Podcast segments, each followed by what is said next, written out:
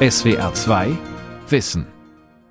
Heute geht es um Hermann Hesses Roman Der Steppenwolf, eins der Sternchenthemen im Deutschabitur in Baden-Württemberg. Zu Gast ist Professor Rainer Moritz, Germanist, Literaturkritiker und Leiter des Hamburger Literaturhauses. Warum wurde Hermann Hesses Steppenwolf in den 70er Jahren zum Kultroman? Welche Konflikte treiben den Protagonisten Harry Haller um? Und was macht den Steppenwolf bis heute aktuell? Darum geht es in diesem Gespräch, veranstaltet von SWR2 Wissen und dem Literaturhaus Stuttgart im März 2019 im Hospitalhof. Zwischendurch gibt's kurze Lesungen aus dem Roman. Anja Brockert moderiert und es beginnt mit Musik von der Band Steppenwolf.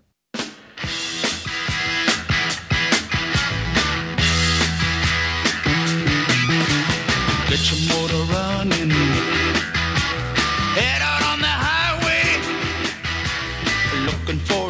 Adventure.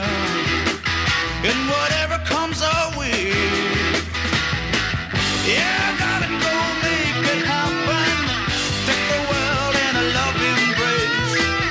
Fire all of your guns and explode into space. Herzlich willkommen hier im Hospitalhof in Stuttgart zu unserem Gespräch über Hermann Hesses Steppenwolf. Und herzlich willkommen, Professor Rainer Moritz.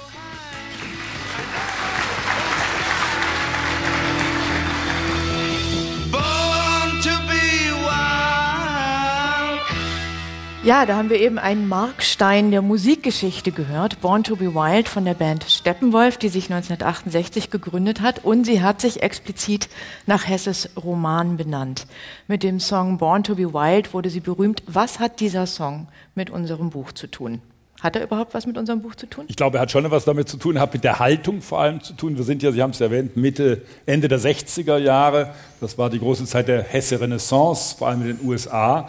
Und natürlich hat diese ganze Haltung, 68er Aufbruchstimmung, Woodstock, Revolte damit zu tun. Sonst kommt eine Band nicht auf die Idee, sich so zu nennen. Das haben ja sehr wenige Dichter geschafft dass eine Rockband sich nach einem Buchtitel benennt. Mir fallen nicht wahnsinnig viele Beispiele nee, ein. Und wenn man die Zeilen hört, uh, Fire all your guns and explode into space, heißt es bei Steppenwolf, Born to be Wild, dann ist das natürlich das Ungezähmte, das Ausbrechen wollen, das Nichtbürgerliche, das wir in diesem Roman auch finden. Also ich glaube, man kann thematisch sehr gut anschließen an dieses Buch. Steppenwolf hat ja nicht so lange überdauert, das war ihr größter Hit, der wird auch in manchen Rundfunksendern, in Oldie-Sendern noch gespielt, aber Born to be Wild hat ja etwas Zeitloses auch auch. Welchen Nerv meinen Sie, hat dieses Buch in den 60er Jahren getroffen? Also Freiheit hatten Sie schon gesagt. Mhm. Übrigens wurde das dann auch noch der Soundtrack für den Film Easy Rider. Mhm. Deswegen hat man immer sofort dieses, mhm. wenn man dieses Lied hört. Es muss irgendwie eine bestimmte Bewegung in dieser Zeit gegeben haben, die dieses Buch getroffen hat. Waren es die Drogen? War es der Sex? Ja, das, die Drogen hatten damit zu tun. Das ist ja auch überliefert, dass es sogar Anweisungen gab, Drogen zu konsumieren. Und Steppenwolf Sitarda von Hermann Hesse dazu zu lesen. Nein, er war ja lange auch ein vergessener Autor. Wenn man zurückdenkt, er ist in den 50er Jahren eher von der konservativen Seite gelesen worden. Das Glasperlenspiel war für viele ein Erweckungsbuch, ein Trostbuch nach dem Zweiten Weltkrieg, nach dem Nationalsozialismus. Und dann kam diese Jugendbewegung, dann kam aus den USA, aber das hat ja in Deutschland auch funktioniert, plötzlich dieser Aufbruch, der ein Aufbruch nach außen war, ein antibürgerlicher Reflex, wenn Sie so wollen. Dann man hat also gesagt, wir wollen gegen dieses Establishment uns auflehnen. Und das ist ja ein Urthema, was wir in diesem Buch auch haben. Wie halten wir es mit dem Bürgertum? Mischen wir mit? Sind wir unterschwellig dabei oder rebellieren wir offen dagegen? Und all diese Haltungen zum Bürgertum kann man bei Hermann Hesse nachlesen. Und dazu kommt natürlich auch dieses Interesse von Hesse für östliche Philosophie, für den Weg nach innen. Das hat sich ja oft miteinander überschnitten. Wir gehen einerseits politisch aktiv, wir wollen kämpfen gegen das, was wir vorfinden in der Alltagspolitik, aber wir wollen auch sozusagen Sinnsuche in uns selbst betreiben. Also Hesse hat da vieles auf sich gezogen. Das sind ja ehrlich gesagt oft immer Projektionen, warum Bücher wieder entdeckt werden. Man transportiert sein eigenes Bewusstsein auf das, was man gelesen hat und plötzlich war Hesse der Jugendautor mit übrigens Riesenauflagen. Der Surkamp Verlag äh, hat Feste feiern können jedes Jahr, weil Hesse äh, unglaublich äh, in allen Variationen mit vielen seiner Bücher Auflagen erzielt hat. Aber der Steppenwolf ist sicherlich das erfolgreichste lange Jahre gewesen. Ja, äh, millionenfach verkauft. Wann haben Sie es zum ersten Mal gelesen? Ich habe zu Hause meine Bibliothek Surkamp-Ausgabe. Da werden die Schrifttypen schon etwas blass, habe ich gesehen. Die trägt als Impressum, glaube ich, 1976 vorne drin. Das war also noch nicht die Taschenbuchausgabe. Nein, ich hatte einen Religionslehrer, so begann das mit Hesse. Religionslehrer sind ja oft dankbar, wenn im Unterricht irgendwas passiert. Und äh, deswegen hatten wir einen Religionslehrer, ich bin in Heilbronn am Neckar zur Schule gegangen, der hat dann mit uns Hesse gelesen, äh, nach dem Motto, das interessiert die. Da haben wir Demian gelesen, wenn man in Heilbronn wohnt, dann liest man unterm Rad natürlich, weil man Maulbronn vor der Haustüre hat. Also mit diesen klassischen Hesse-Lektüren hat es begonnen. Dann kam Narziss und Goldmund, weil ich da nach unanständigen Stellen gesucht habe. Da wurde einem zugeraunt, da gäbe es was im Stroh.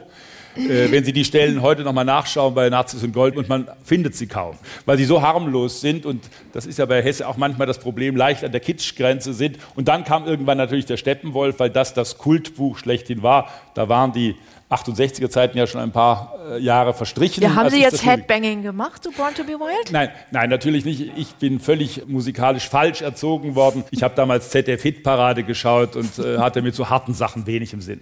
Wie ging es Ihnen jetzt, als Sie das Buch wieder gelesen haben? Was hatten Sie für einen Eindruck? Angestaubt, brisant, super aktuell? Ich habe es dann beim Studium nochmal gelesen, weil ich hatte einen Schwerpunkt Romane der Weimarer Republik. Da kommen wir nachher vielleicht noch drauf, weil das ja dieses Buch 1927 in einem Kontext steht, in dem sehr, sehr viele deutschsprachige bedeutende Romane geschrieben wurden, die wir alle heute noch lesen. Nein, jetzt beim Wiederlesen, das war spannend. Man soll bitte nicht so tun, als hätte man nicht auch ein gewisses Befremden, wenn man dieses Buch wiederliest. Es wirkt natürlich erstmal etwas merkwürdig mit dieser Dreiteilung, mit diesem magischen Theater. Wir hatten neulich in Hamburg eine Veranstaltung zu Lessing und zu Hebbel und da hat ein Germanist gesagt, man muss auch nicht jedes Buch zwangsaktualisieren. Das hat man gerne, im Deutschunterricht, sondern man muss es erstmal verstehen, in welcher Zeit ist es entstanden, was war die eigentliche Rebellion, die im Steppenwolf damals zum Ausdruck kam. Und dann kann man sich ihm, glaube ich, nähern und dann merkt man, dass diese Themen, ich nenne jetzt nur eins, wie halten wir es mit der Identität, mit dem eigenen Ich, aus wie viel Ichs bestehen wir, das ja ein Leitthema dieses Buches, dieses Romans ist. Und dann merken wir, dass diese Themen natürlich nichts äh, verloren haben. Man muss ein paar Hüllen, ein paar Fassaden, glaube ich, versuchen abzustauben, aber dann sind wir durchaus bei sehr aktuellen Themen immer noch. Nochmal ein Sprung zurück. Das Buch erschien 1927 wurde damals sehr unterschiedlich aufgenommen. Ein Lehrer hat Anfang der 30er Jahre dieses Buch in die Schulbibliothek aufgenommen mhm. und hat deswegen richtig Ärger gekriegt. Also ein Oberregierungsrat hat damals gesagt, es sei ein schamloses Buch, weil es alle geschlechtlichen Perversitäten behandle. Heute ist es Pflichtlektüre in der Schule. War das damals so außergewöhnlich, über Sex zu schreiben? Ja, man hat über Sex explizit ja nicht geschrieben. Das ist in der deutschen Literatur eigentlich erst in den 70er Jahren gekommen. Heute finden Sie kaum noch einen Gegenwartsroman, in dem keine Sexstelle vorkommt. Aber wir sind ja durch das Internet auch ganz anders gebrieft für solche Themen. Wenn man den Steppenwolf darauf abklopft, wie freizügig ist dieses Buch, dann ist das ja unter uns gesagt auch sehr überschaubar. Also die expliziten Stellen muss man auch schon genauer suchen. Aber das war natürlich für die Zeitgenossen trotzdem ein Stein des Anstoßes. Gerade diese Bisexualität, die thematisiert wird, Pablo, die Figur, wo solche Themen ja nicht beschrieben werden, die in Aktu aber als Motiv aufgegriffen werden. Das war natürlich ungehörig. Zwei Jahre später ist Berlin Alexanderplatz von Alfred Döblin erschienen. Auch dieses Buch wurde angegriffen durch seine soziale Drastik.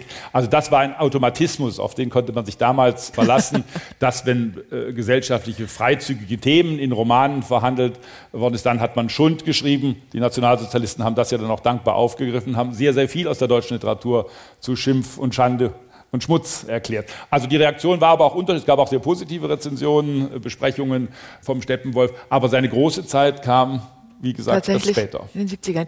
Dann steigen wir jetzt mal ein in den Text. Der Roman beginnt mit dem Vorwort des Herausgebers, einem jüngeren Mann, der im Hause seiner Tante wohnt.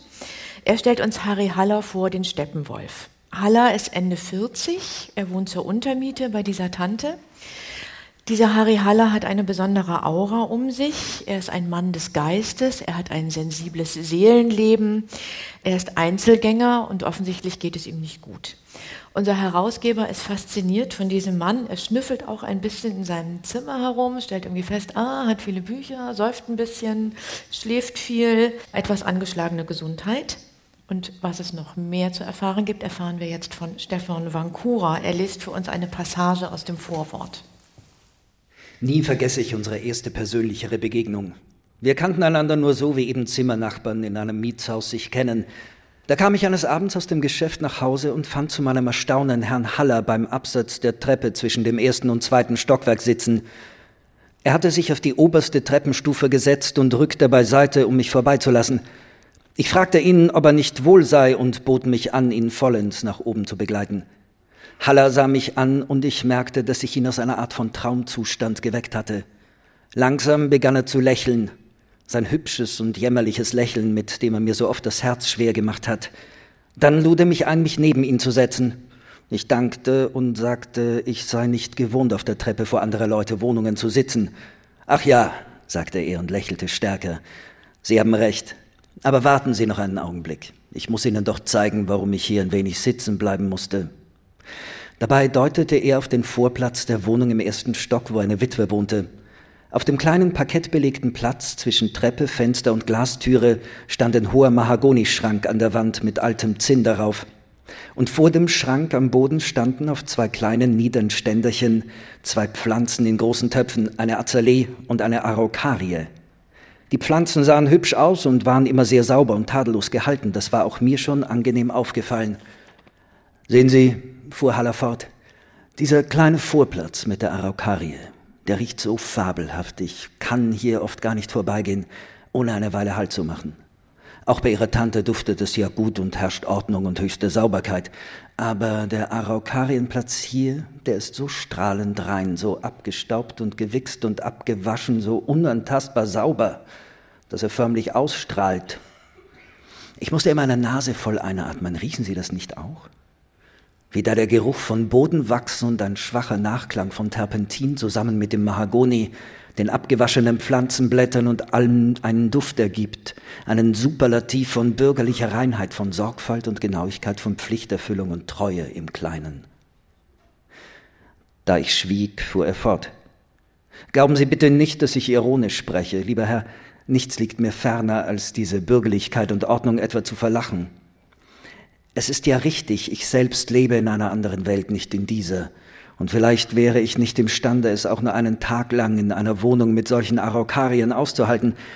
Aber wenn ich auch ein alter und etwas ruppiger Steppenwolf bin, so bin doch auch ich der Sohn einer Mutter und auch meine Mutter war eine Bürgersfrau und bemühte sich, ihre Wohnung und ihrem Leben so viel Sauberkeit, Reinheit und Ordentlichkeit zu geben, als nur immer gehen wollte. Daran erinnert mich der Hauch von Terpentin, daran die Araukarie. Und da sitze ich hier und da und sehe in diesen stillen kleinen Garten der Ordnung und freue mich, dass es das noch gibt. Er wollte aufstehen, hatte aber Mühe damit und wies mich nicht ab, als ich ihm dabei ein wenig half. Ich blieb schweigsam, aber ich unterlag ebenso, wie es zuvor meiner Tante ergangen war, irgendeinem Zauber, den der seltsame Mensch zuweilen haben konnte. Wir gingen langsam miteinander die Treppen hinauf und vor seiner Türe, schon die Schlüssel in der Hand, blickte er mir noch einmal voll und sehr freundlich ins Gesicht und sagte, Sie kommen aus Ihrem Geschäft. Nun ja, davon verstehe ich nichts. Ich lebe so etwas abseits, etwas am Rande, wissen Sie. Aber ich glaube, Sie haben auch Interesse für Bücher und dergleichen. Ihre Tante sagte mir einmal, dass Sie das Gymnasium absolviert haben. Nun, ich habe da heute Morgen einen Satz bei Novalis gefunden. Darf ich Ihnen den zeigen? Sie werden auch Freude daran haben. Er nahm mich mit in sein Zimmer, wo es stark nach Tabak roch, zog ein Buch aus einem der Haufen heraus, blätterte, suchte. Auch das ist gut, sehr gut, sagte er. Hören Sie einmal den Satz. Man sollte stolz sein auf den Schmerz. Jeder Schmerz ist eine Erinnerung unseres hohen Ranges. Fein, 80 Jahre vor Nietzsche. Aber das ist nicht der Spruch, den ich meinte. Warten Sie, da habe ich ihn. Also, die meisten Menschen wollen nicht eher schwimmen, als bis sie es können. Ist das nicht witzig? Natürlich wollen sie nicht schwimmen. Sie sind ja für den Boden geboren, nicht fürs Wasser. Und natürlich wollen sie nicht denken. Sie sind ja fürs Leben geschaffen, nicht fürs Denken. Ja. Und wer denkt, wer das Denken zur Hauptsache macht, der kann es darin zwar weit bringen, aber er hat doch eben den Boden mit dem Wasser vertauscht und einmal wird er ersaufen.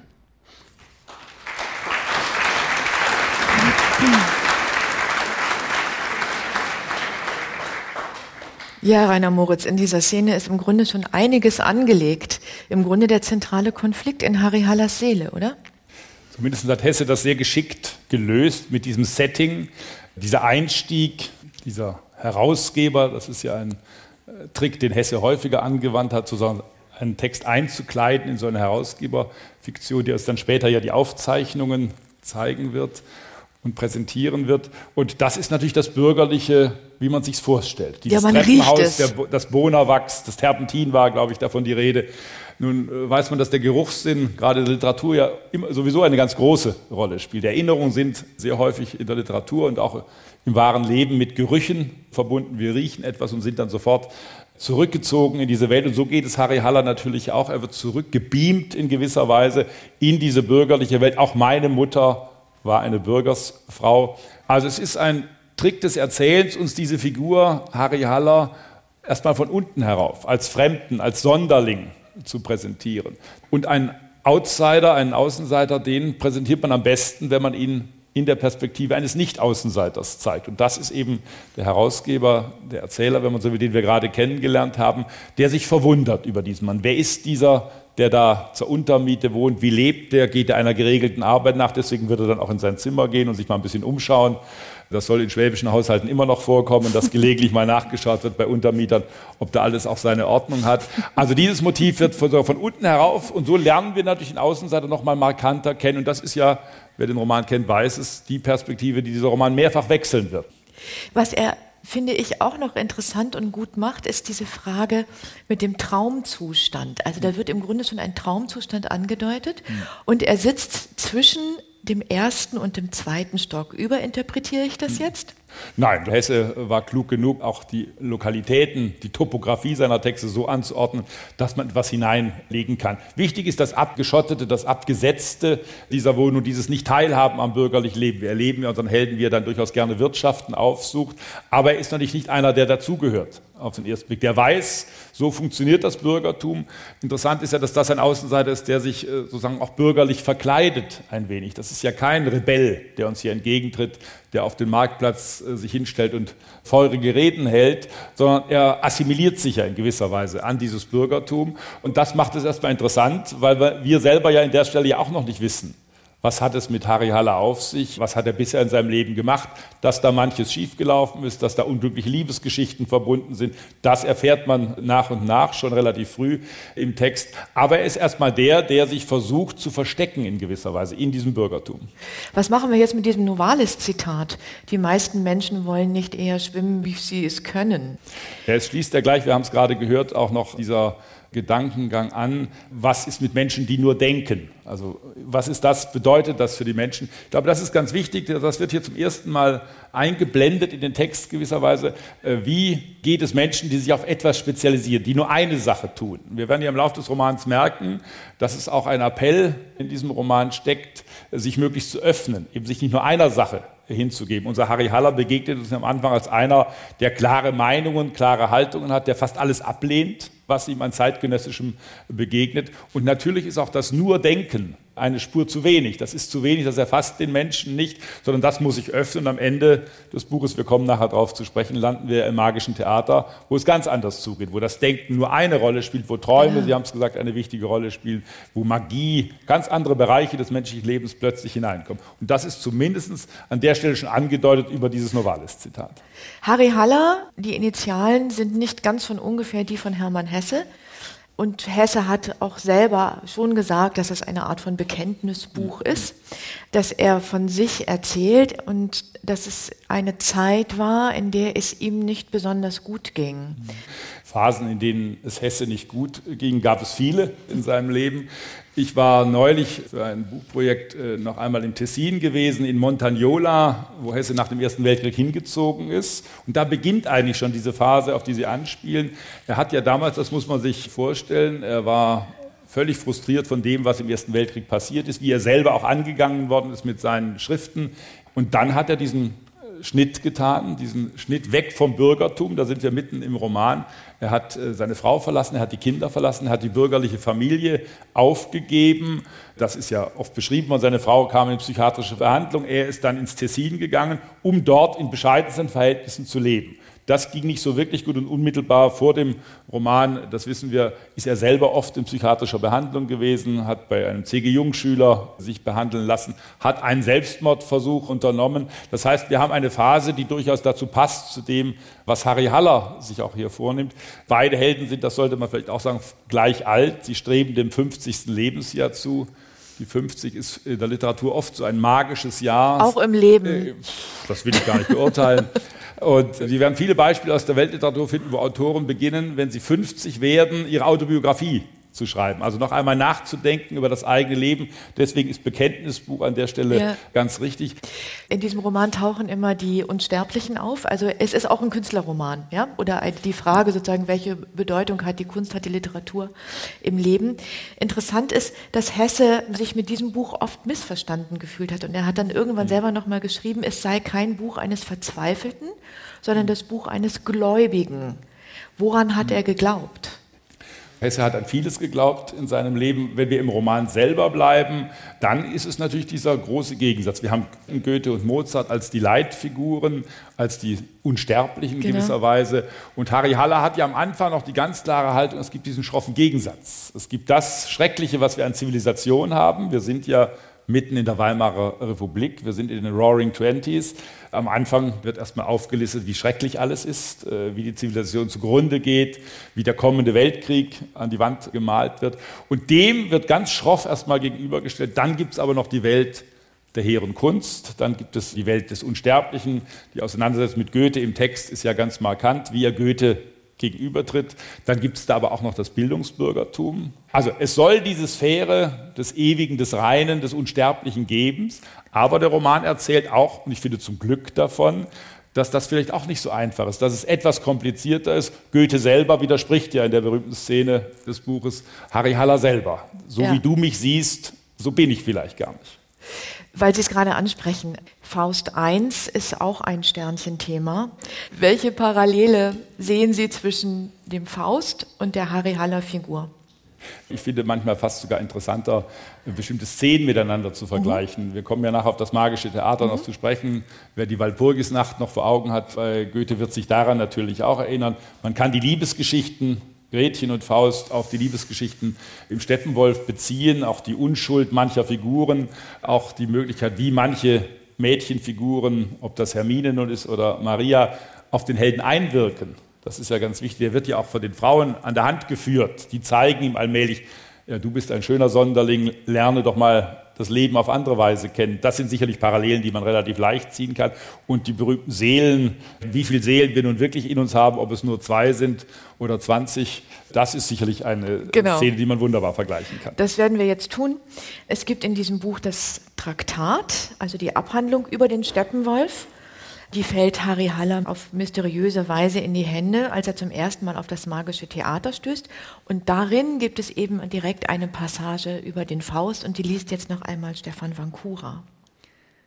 In unserer modernen Welt gibt es Dichtungen, in denen hinter dem Schleier des Personen- und Charakterspiels, dem Autor wohl kaum ganz bewusst, eine Seelenvielfalt darzustellen versucht wird.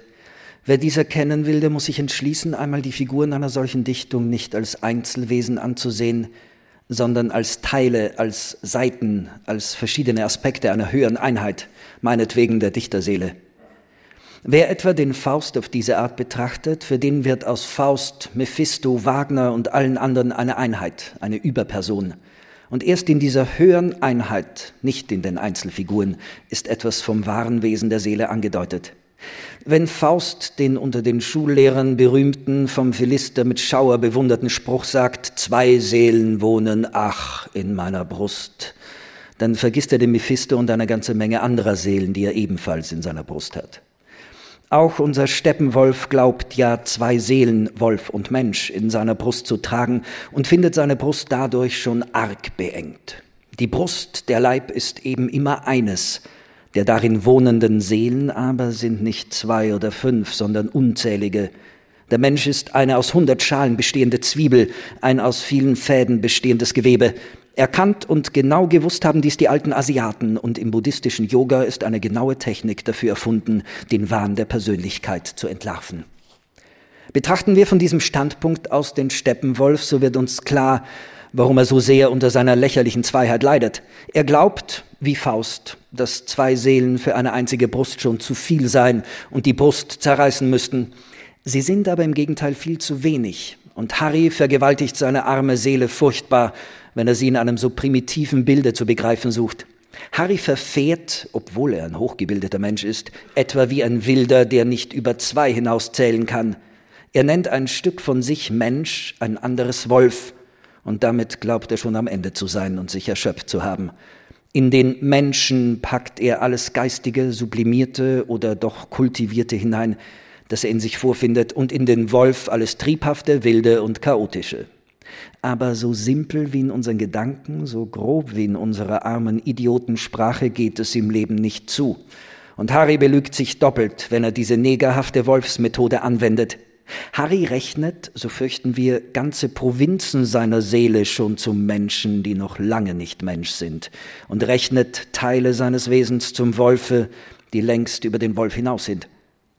Wie alle Menschen, so glaubt auch Harry recht wohl zu wissen, was der Mensch sei, und weiß es doch durchaus nicht, obschon er es in Träumen und anderen schwer kontrollierbaren Bewusstseinszuständen nicht selten ahnt. Möchte er diese Ahnungen nicht vergessen, möchte er sie sich doch möglichst zu eigen machen. Dankeschön.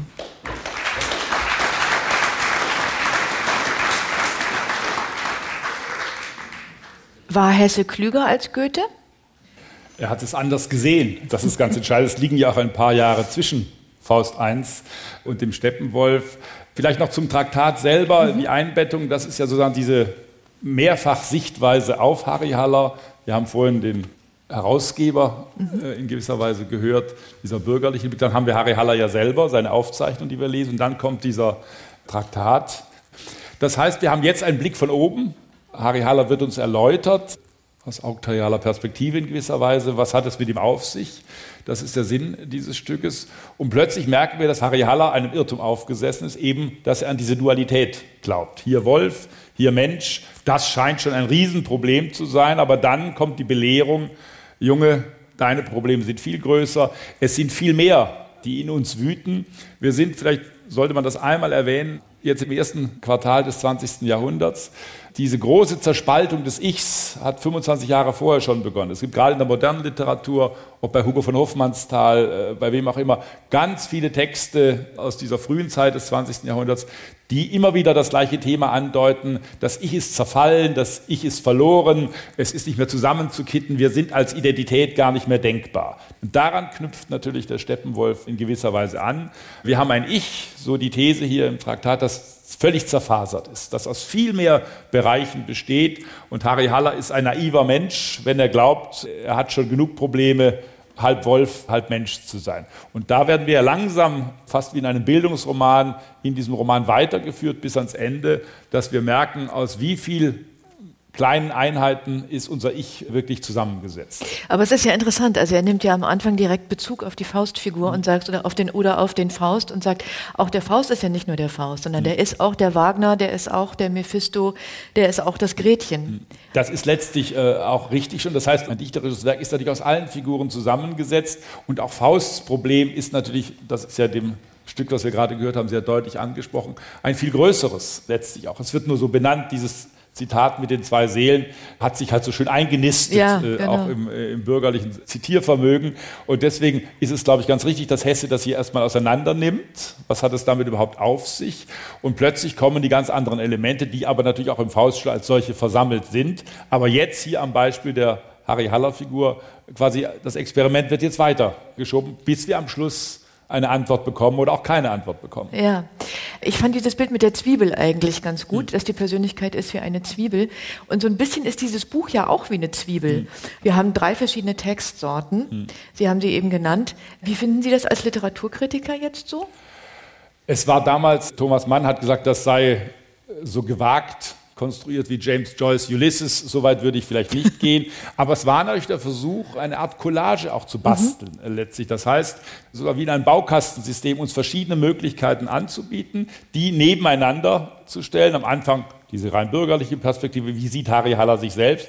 Dann kommt dieser Traktat schon dazu, der alles nochmal anders macht. Und am Ende landen wir im magischen Theater, wo wir gar nicht mehr wissen, wie es zugeht. Das ist ein moderner Aspekt dieses ja. Buches, dass er eben uns keine schlüssig auch von einem Erzähler rübergebrachte Geschichte erzählen will, sondern wir sind gezwungen, das macht die Lektüre auch nicht immer zu einem reinen Vergnügen, wir sind gezwungen, diese Teile nebeneinander zu legen und ich habe gerade das Wort Bildungsroman verwendet. Auch das ist schon eine Vokabel natürlich mit großem Fragezeichen, weil wir, wenn wir vom Schluss die Geschichte Harry Hallers betrachten, ja, was hat er denn gelernt am Ende?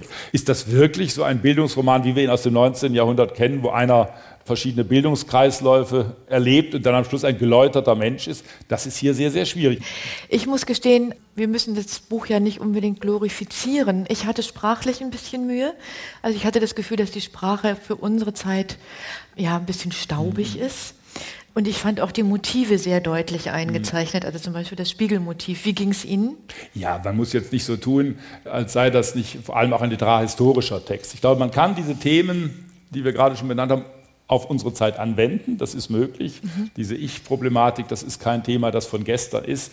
Es würde heute auch kein Romancier natürlich wahrscheinlich wagen, so die Namens Sie haben den Harry Haller, die Initialen schon angegeben, so eins zu eins. Dann kommt Hermine noch dazu als das weibliche Pendant. Auch die heißt fast wie Hermann. Man merkt das Konstruierte natürlich an der Stelle. Das hat etwas mit Patina angesetztes, darüber kann man, glaube ich, sprechen. Aber man muss wirklich auch in die Zeit zurückgehen. Ja. Wir haben mit der Zeit viele Romane, die ganz unterschiedlich versuchen, mit dieser Ich-Thematik, mit dieser Ich-Problematik sich auseinanderzusetzen. Hesse hat einen Weg gewählt, der hat manchmal etwas Belehrendes, manchmal auch etwas Skurriles sicherlich. Das Schöne an der Lehre hier beim Steppenwolf ist, dass man gar nicht so recht weiß am Ende, was er uns denn überhaupt beibringen will. Wir gehen mal weiter im Text. Und zwar, jetzt geht es also darum, dass Harry das Leben lernt. Und dafür kommt eine Frauenfigur ins Spiel. Sie alle wissen es. Er ist an einem Punkt, an dem er sich sogar umbringen will. Also zumindest mal hat er das als eine befreiende, für sich befreiende Option ins Auge gefasst. In der Kneipe Schwarzer Adler lernt er eine junge Dirne kennen, also eine Prostituierte fühlt sich von ihr angezogen. Sie kümmert sich um ihn, sie will ihm Tanzen beibringen, weil das kann dieser Geistesmensch natürlich nicht. Und sie verabreden sich für ein paar Tage später, dass sie sich dann wieder treffen werden. Und was dann passiert, hören wir jetzt. Stefan Vancura liest eine Passage aus Harry Hallers Aufzeichnungen. Und nun kam sie, blieb vor der Garderobe stehen und grüßte mich nur durch einen aufmerksamen, etwas prüfenden Blick aus ihren hellgrauen Augen. Aber wie du dich verändert hast. Man kennt dich nicht wieder. Neulich hast du ausgesehen, als hätte man dich gerade vom Strick abgeschnitten und jetzt bist du schon beinahe wieder ein Mensch. Hast du übrigens meinen Befehl ausgeführt? Welchen Befehl? So vergesslich. Ich meine, ob du jetzt Foxtrot tanzen kannst. Du hast mir gesagt, dass du dir nichts Besseres wünschest, als Befehle von mir zu erhalten. Dir sei nichts lieber, als mir zu gehorchen, erinnerst du dich? Oh ja, und dabei soll es bleiben, es war mir ernst. Und doch hast du noch nicht tanzen gelernt. Kann man denn das so schnell, bloß in ein paar Tagen? Natürlich, Fox kannst du in einer Stunde lernen, Boston in zwei, Tango geht länger, aber den brauchst du gar nicht. Aber jetzt muss ich endlich deinen Namen wissen. Sie blickte mich eine Weile schweigend an. Du kannst ihn vielleicht erraten. Es wäre mir sehr lieb, wenn du ihn erraten würdest. Pass einmal auf und sieh mich gut an. Ist dir noch nicht aufgefallen, dass ich manchmal ein Knabengesicht habe, zum Beispiel jetzt? Ja, indem ich jetzt ihr Gesicht genau betrachtete, musste ich ihr recht geben. Es war ein Knabengesicht. Und als ich mir eine Minute Zeit ließ, begann das Gesicht zu mir zu sprechen und erinnerte mich an meine eigene Knabenzeit und an meinen damaligen Freund, der hatte Hermann geheißen. Einen Augenblick schien sie ganz in diesen Hermann verwandelt. Wenn du ein Knabe wärst, sagte ich staunend, müsstest du Hermann heißen. Wer weiß, vielleicht bin ich einer und bin bloß verkleidet, sagte sie spielerisch. Heißt du Hermine? Sie nickte strahlend, froh über meine Raten. Eben kam die Suppe, wir begannen zu essen und sie wurde kindlich vergnügt. Von allem, was mir an ihr gefiel und mich bezauberte, war dies das Hübscheste und Eigenartigste, dass sie ganz plötzlich vom tiefsten Ernst zur drolligsten Lustigkeit übergehen konnte und umgekehrt und sich dabei gar nicht veränderte und verzerrte. Es war wie bei einem begabten Kinde. Zwischenein fragte ich sie, wie hast du das gemacht, dass du plötzlich wie ein Knabe aussahst und dass ich deinen Namen erraten konnte? Oh, das hast du alles selber gemacht. Begreifst du das nicht, du gelehrter Herr, dass ich dir darum gefalle und für dich wichtig bin, weil ich eine Art Spiegel für dich bin, weil in mir innen etwas ist, was dir Antwort gibt und dich versteht. Eigentlich sollten alle Menschen füreinander solche Spiegel sein und einander so antworten und entsprechen. Aber solche Käuze wie du sind eben wunderlich und verlaufen sich leicht in einer Verzauberung, dass sie in den Augen anderer Menschen nichts mehr sehen und lesen können, dass es sie nichts mehr angeht. Und wenn dann so ein Kauz plötzlich doch wieder ein Gesicht findet, das ihn wirklich anschaut, indem er etwas wie Antwort und Verwandtschaft spürt, ja, dann hat er natürlich eine Freude. Du weißt alles, Hermine, rief ich erstaunt. Es ist genau so, wie du sagst. Und doch bist du so ganz und gar anders als ich. Du bist ja mein Gegenteil, du hast alles, was mir fehlt. So komme ich dir vor, sagte sie lakonisch, und das ist gut. Und jetzt floss über ihr Gesicht, das mir in der Tat wie ein Zauberspiegel war, eine schwere Wolke von Ernst. Plötzlich sprach dieses ganze Gesicht nur noch Ernst, nur noch Tragik, bodenlos wie aus den leeren Augen einer Maske.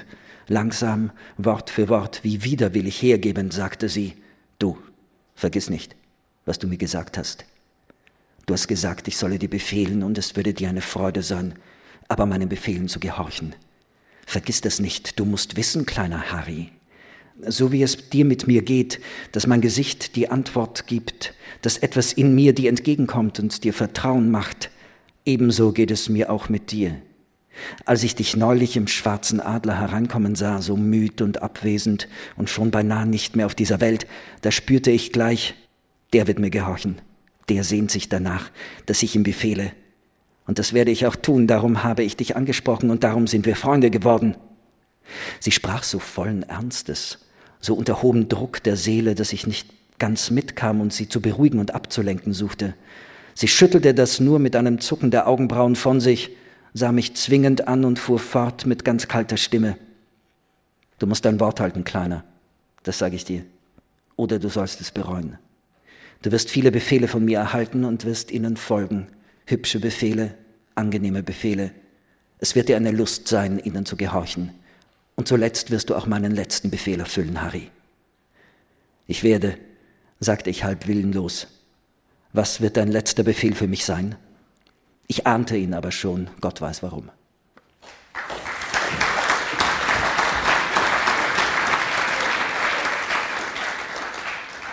Das ist ja doch eine merkwürdige Situation. Eine sehr junge Frau, die einem 50-jährigen Mann alles Mögliche befiehlt und der sagt, ja gerne. So was soll es geben, Frau Brockhaus. Das wollen wir nicht als absurd äh, dastehen lassen. Aber wir merken Ihnen für die Romanhandlung, es wird komplizierter. Mhm. Harry Hallers Welt gerät durcheinander. Er kommt plötzlich auf dieses weibliche Ebenbild Hermine genannt. Sie haben vorhin den Spiegel angesprochen. Hier kam der Spiegel gerade wieder vor. Ganz wichtiges Motiv, weil das eben genau dieses Problem aufzeigt. Wie sehe ich mich selbst? Wie sehe ich mich im Spiegel? Wie sehen mich andere? Und diese Hermine ist erstmal eine Spiegelfigur letztlich und sie zeigt, das ist der erste Schritt sozusagen zu dieser Entwicklung von Harry Haller, sie zeigt ihm in gewisser Weise, es ist komplizierter in dir selbst. Du brauchst sozusagen auch andere Teile, die du vielleicht verdrängt hast, die du bisher nicht gesehen hast. Auf der äußerlichen Ebene ist es ja ganz klar, was lernt er? Hermine bringt ihn in Kontakt, so wie Pablo dann auch, mit dieser schrecklichen Welt des Tanzes, der modernen Zivilisation, der Jazzmusik. All diese Elemente kommen ja an der Stelle des Romans ein. Alles Dinge, die Harry Haller eigentlich ablehnt.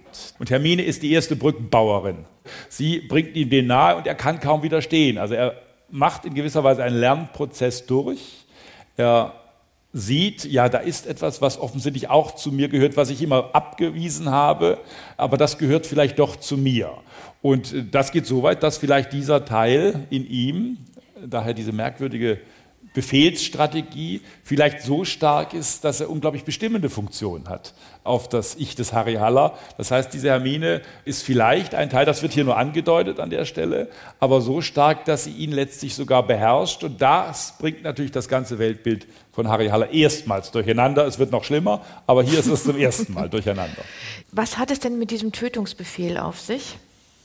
Also das ist ein ganz heikler Punkt. Wir werden ja am das Schluss ich auch, äh, ein ja. ganz heikler Punkt.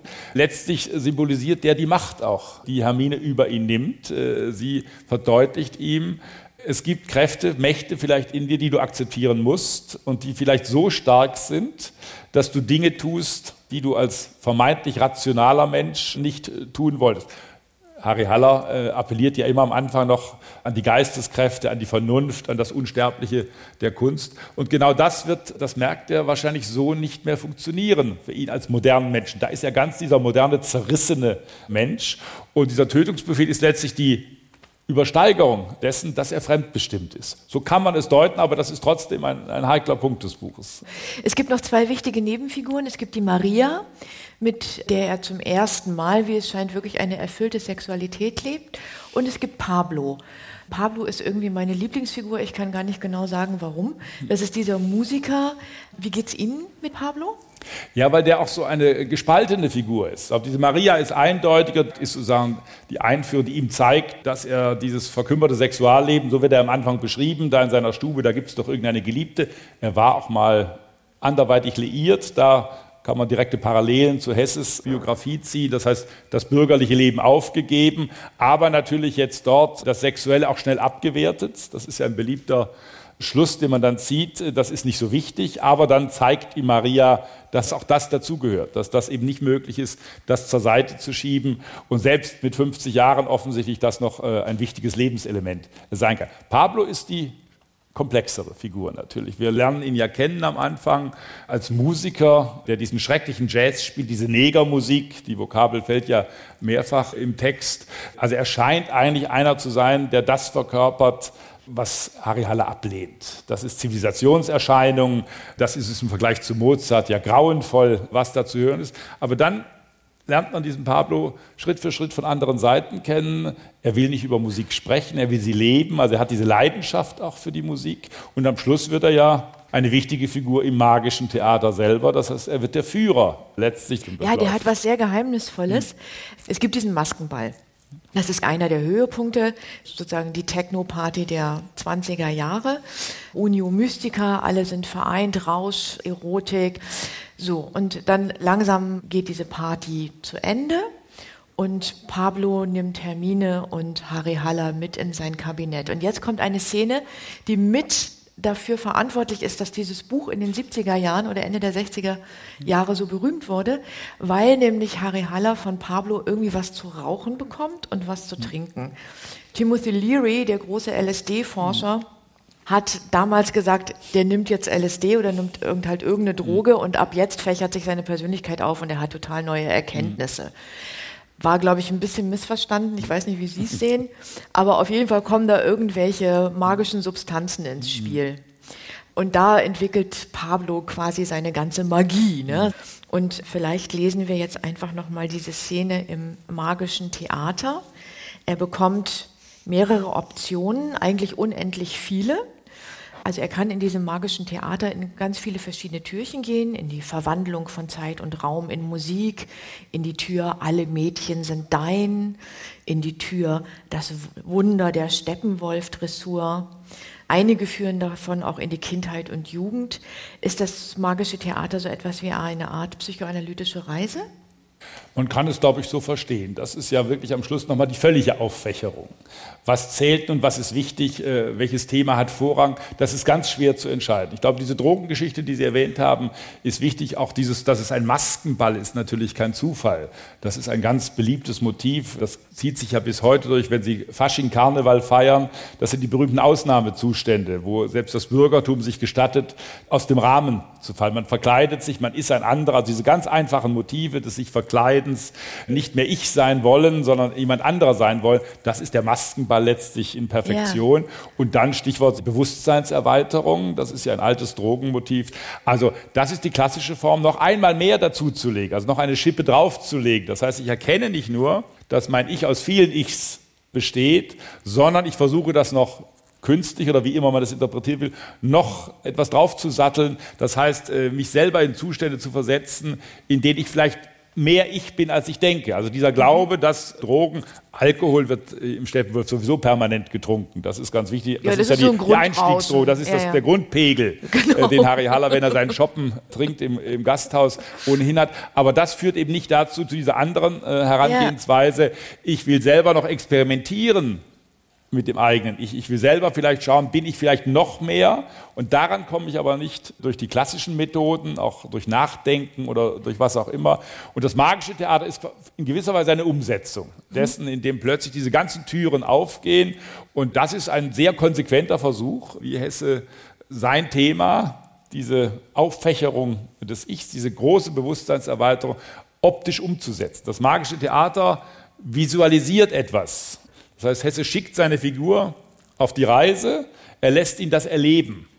Ich habe jetzt mal eine Tür ausgewählt, äh, die kein Beziehungstürchen ist, sondern eine ganz andere. Und zwar ist das die Hochjagd auf die Automobile. Bitte, Stefan, noch einmal eine Passage aus dem Steppenwolf, aus dem magischen Theater. Die Inschrift Auf zum fröhlichen Jagen, Hochjagd auf Automobile lockte mich an. Ich öffnete die schmale Tür und trat ein.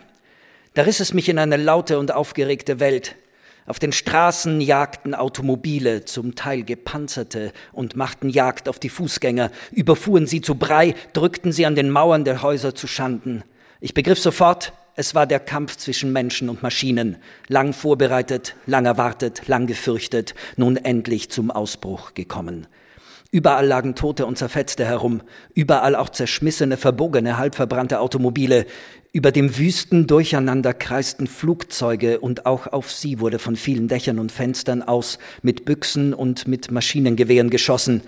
Wilde, prachtvolle, aufreizende Plakate an allen Wänden forderten in Riesenbuchstaben, die wie Fackeln brannten, die Nation auf, endlich sich einzusetzen für die Menschen gegen die Maschinen, endlich die fetten, schön gekleideten, duftenden Reichen, die mit Hilfe der Maschinen das Fett aus den anderen pressten, samt ihren großen, hustenden, böse knurrenden, teuflisch schnurrenden Automobilen totzuschlagen endlich die Fabriken anzuzünden und die geschändete Erde ein wenig auszuräumen und zu entvölkern, damit wieder Gras wachsen, wieder aus der verstaubten Zementwelt etwas wie Wald, Wiese, Heide, Bach und Moor werden könne, andere Plakate hingegen wunderbar gemalt, prachtvoll stilisiert, in zarteren, weniger kindlichen Farben, außerordentlich klug und geistvoll abgefasst, warnten im Gegenteil alle Besitzenden und alle Besonnenen beweglich vor dem drohenden Chaos der Anarchie, schilderten wahrhaft ergreifend den Segen der Ordnung, der Arbeit, des Besitzes, der Kultur, des Rechtes und priesen die Maschinen als höchste und letzte Erfindung der Menschen, mit deren Hilfe sie zu Göttern werden würden. Nachdenklich und bewundernd las ich die Plakate, die roten und die grünen. Fabelhaft wirkte auf mich ihre flammende Beredsamkeit, ihre zwingende Logik. Recht hatten sie und tief überzeugt stand ich bald vor dem einen, bald vor dem anderen, immerhin merklich gestört durch die ziemlich saftige Schießerei ringsum.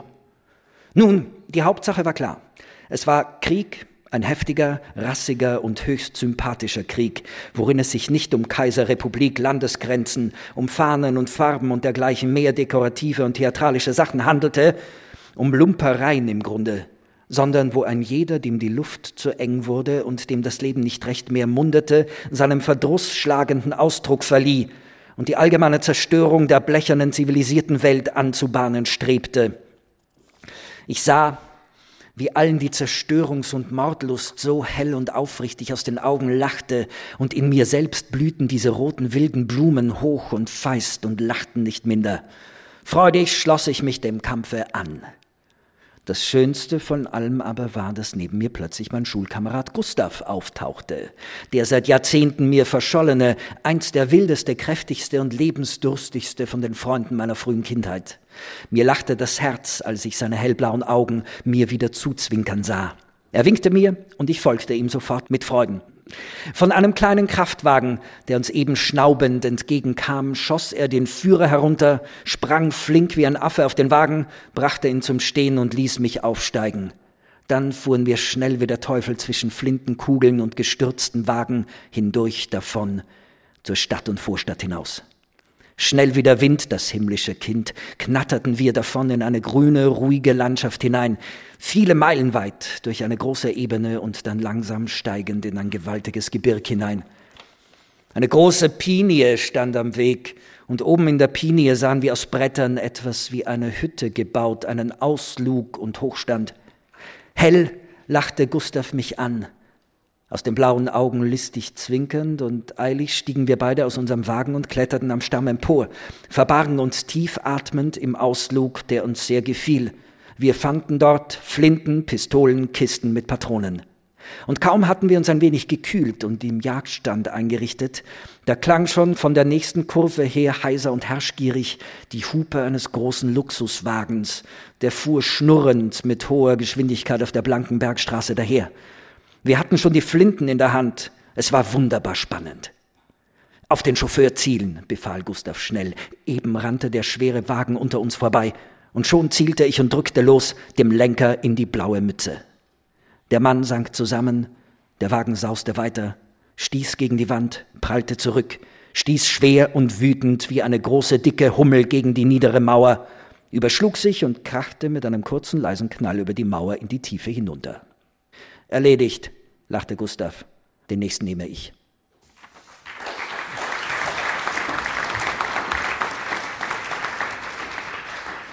Ja, harte Szene. Als ich das gelesen habe, habe ich gedacht, das klingt wie ein Computerspiel. Aber ist das nicht ein modernes Thema schlechthin? Hochjagd auf Automobile. Jetzt nicht aus ökologischen Gründen, sondern aus ganz anderen Gründen. Und das ist ja das Interessante, glaube ich. Man ist ja verstört durch diesen Text. Ja. Man denkt, mir ging es auch so, an Computerspiele, wo das selbstverständlich ist, dass alles abgeschossen wird, was einen vor die Flinte gerät. Aber es ist hier natürlich eine ganz trickreiche Geschichte. Die Automobile sind Teil der abgelehnten Zivilisation, wie die Jazzmusik, das Kino. Das heißt, das Automobil, das sich durchsetzt in den 20er Jahren, einmal immer verbreiteter wird, ist letztlich ein Feindbild. Und dieses Feindbild fällt nun zum Opfer, man muss es zerstören. Zerstörungsmordlust hieß es an einer ja. äh, Stelle plötzlich. Das heißt, das ist ein ganz äh, schillerndes Textstück, weil es natürlich einerseits moralisch befremdet, wieder die Fahrer abgeschossen werden, der Reihe nach, wie auf sie angelegt wird. Aber natürlich zeigt es auch, und das lernt ja Harry Haller im Laufe des Buches, dass er differenzierter damit umgehen muss. Wir sehen ihn am Anfang, wir haben darüber gesprochen, ja als einen, der alles rundherum ablehnt, was die moderne Zivilisation bietet. Und dazu gehören natürlich auch die Automobile. Aber diese permanente Ablehnung, wenn die sich hineinsteigert, dann entstehen solche Bilder, entsteht die Hochjagd auf Automobile. Das heißt, der Text versucht am Schluss zu differenzieren und zu zeigen, wenn ich weiterleben will, wenn ich als Harry Haller auch weiterleben will, kann ich die Automobile nicht vernichten. Ich werde sie nicht von dieser Welt schießen können, sondern ich muss sie wie die Jazzmusik einbeziehen. Es gibt diese Schlüsselszene Mozart, als Mozart plötzlich Radio hört. Äh, Harry Haller ist erschüttert, wie kann Mozart diesen grässlichen Apparat auch noch freudig anschalten und diese blecherne Musik daraus hören. Das heißt, es ist ein wähllicher Weg dorthin, diese Sphären miteinander zu verbinden und nicht wie am Anfang des Buches, sie schroff voneinander fernzuhalten ich will ja nicht zu sehr psychologisieren, aber es ist natürlich schon auch so, dass er in dieser Szene spürt, dass er diesen, naja, Mordimpuls oder sagen wir zumindest den Impuls der Gewalt ja auch in sich drin hat. Das sind die berühmten Beispiele. Wir werden später, wenn es um die Auseinandersetzung mit dem Nationalsozialismus geht, äh, ein, zwei Jahrzehnte später ganz andere Fragen haben. Wie viel Hitler steckt in uns? Das ist natürlich völlig recht, wenn Sie die Persönlichkeit als solche akzeptieren. Wenn Sie sagen, ich bestehe aus vielen, ich bestehe auch aus Schatten, ich bestehe aus Abgründen, dann ist letztlich das auch eine Konsequenz, dass äh, es unwahrscheinlich ist, dass der einzelne Mensch ein nur aus friedliebenden Einheiten zusammengesetztes Wesen ist. Als Lösung, um mit dem Leben besser zurechtzukommen, wird in diesem Buch immer der Humor empfohlen oder das Lachen. Welches Lachen ist denn da gemeint? Also es gibt dieses ja schon fast bestürzende Lachen von Mozart, was immer wieder auftaucht. Das Lachen ist aber nicht gemeint. Ist es so eine Art von Galgenhumor, Blick aufs Leben oder wie verstehen Sie es? Ja, man ist etwas verwirrt, glaube ich, an der Stelle. Es gibt diese Goethe-Passage, wo Goethe auch sagt in diesem Dialog, du darfst mich nicht zu ernst nehmen. Ich nehme mich selber auch nicht zu ernst. Ja. Also der alte Goethe bewundert, ein Unsterblicher sagt von sich, nimm mich bitte nicht so ernst. Ich glaube, das Wort Humor muss man aufpassen. Das befremdet ja ein bisschen, weil wir heute eine andere Humorvorstellung haben. Wir denken an Comedians oder an irgendetwas anderes, was uns begegnet. Damit kommt man hier, glaube ich, nicht wirklich weiter. Also es ist nicht diese Lebensmaxime, mit Humor lässt sich das Leben leichter ertragen. Das wäre banalisieren natürlich. Es geht eher in die Richtung, die Sie angesprochen haben, dass es natürlich eine Art Ironie ist, eine romantische Ironie ist, mit der Hesse hier arbeitet. Er hat ja sehr viel sich mit der Romantik immer wieder beschäftigt. Dieses Auseinanderklaffen von Ideal und Wirklichkeit, dieses Erkennen, dass sie etwas auseinanderklafft und das Akzeptieren dieser Kluft zwischen Ideal mhm. und Wirklichkeit. Das ist, glaube ich, der entscheidende Punkt. Ob das als Lösung gleich tauglich ist, weiß ich nicht. Es ist zumindest eine Haltung, mit der sich dieses Konfuse, wir haben ja einen, auch am Ende des Romans einen nicht geläuterten, jetzt auf dem Olymp sitzenden Helden vor uns, sondern einer, der viel erlebt hat, der von sich selber viel mehr weiß als vorher, dem gezeigt worden ist, woraus er besteht, woraus das Leben besteht. Das heißt aber nicht, und das gilt auch für Hesses Biografie, Hesses Lebenskrisen waren nach dem Schreiben des Steppenwolfs auch nicht vorüber, es sind neue hinzugekommen. Aber das gilt natürlich auch für Harry Haller. Bei der Schlussinterpretation des Buches werden diejenigen, die darauf hoffen, ein Roman muss gut ausgehen, er muss sozusagen den Helden auf geläuterter Ebene sehen, ein wenig enttäuscht. Vielen Dank, Professor Rainer Moritz. Und vielen Dank, Stefan Fangura, für die Lesung. In unserer Reihe SWR 2 Sternchen-Themen ging es heute um Hermann Hesses Roman Der Steppenwolf. Anja Brockert sprach mit Professor Rainer Moritz, aufgezeichnet im März 2019 im Hospitalhof in Stuttgart. Mehr Sendungen, Gespräche und Videos zu den Themen im Deutschabitur in Baden-Württemberg finden Sie auf swr2.de Sternchenthemen. SWR2 Wissen. Manuskripte und weiterführende Informationen zu unserem Podcast und den einzelnen Folgen gibt es unter swr2wissen.de.